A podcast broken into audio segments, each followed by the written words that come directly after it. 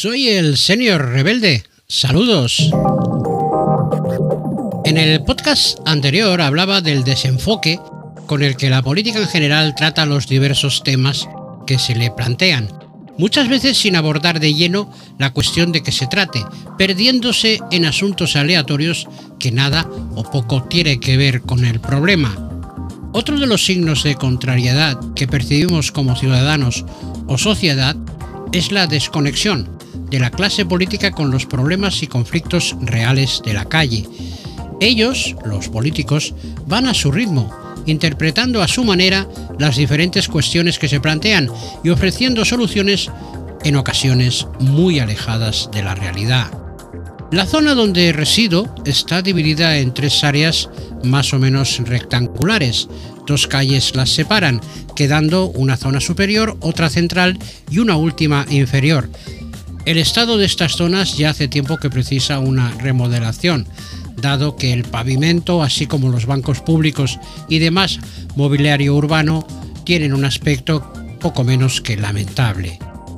Concretamente, la zona más deteriorada es la central, con parches a modo de reparación del pavimento deteriorado, parches que nadie se ha preocupado de nivelar y que causan a diario tropiezos y caídas, sobre todo de gente mayor, que es mayoría de población en el barrio.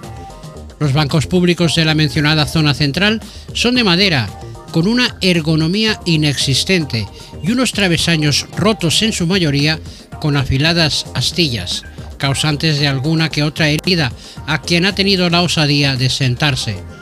En las otras dos zonas se aprecia una mejor conservación general, además de poseer unos bancos públicos mucho más modernos, con reposabrazos metálicos y de mayor altura, para facilitar tanto sentarse como levantarse de ellos. Antes de las elecciones municipales, en las fachadas de los portales de las tres zonas se insertaron carteles anunciando la mejora del entorno, si bien solo de la zona inferior, en mucho mejor estado que las otras dos. Unos bancos públicos que ya eran al menos decentes han sido sustituidos por otros completamente nuevos. El pavimento ha sido asfaltado por completo, quedando dicha zona con un aspecto inmejorable. En la zona central, la más deteriorada, seguimos con el pavimento hecho trizas y los bancos asesinos siguen ahí, en espera de una incauta víctima. Posteriormente, poco antes de las elecciones generales, hablé con unos responsables de la sede de distrito del ayuntamiento sobre el motivo de dejar las dos zonas central y superior tal como siguen, es decir, con su estado lamentable.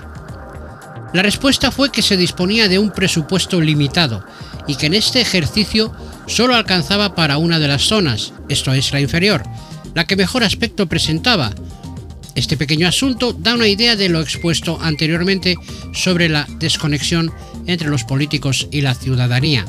Han empezado la reforma de forma ordenada, de abajo a arriba, sin que ningún técnico del consistorio se haya preocupado en observar dónde hacía más falta intervenir, por el deterioro de las zonas.